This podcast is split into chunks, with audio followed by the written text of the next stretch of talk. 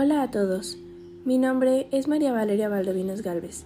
Estudio en el Colegio Interamericano de Zaguayo, Michoacán. Curso mi tercer grado de secundaria y en el día de hoy hablaremos sobre el tema Vivir en la verdad. Considero que uno de los valores más importantes en la vida de cualquier persona es ser honesto. Es muy importante saber apreciar la honestidad como por ejemplo la verdad en el Antiguo Testamento. Los libros del Antiguo Testamento nos enseñan que la fuente de la sabiduría es la palabra de Dios.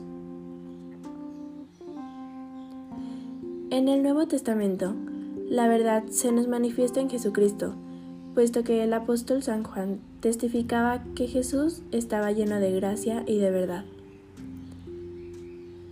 Dios ha dado al ser humano la capacidad de conocer y vivir la verdad en efecto.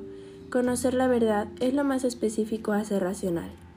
En cambio, los animales, por ejemplo, no pueden tener noción de cuántas horas dura un día o cuántas semanas tiene un mes.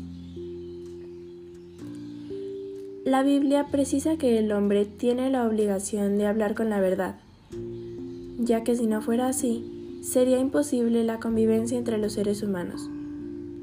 Todo sería una mentira.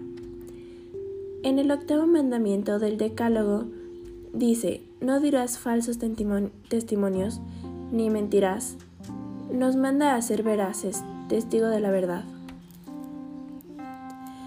Siguiendo el ejemplo de Jesucristo, el cristiano debe dar testimonio de la verdad evangélica en todos los campos de su actividad pública y privada incluso con el sacrificio, si es necesario, de la propia vida. El martirio es el testimonio supremo de la verdad de la fe.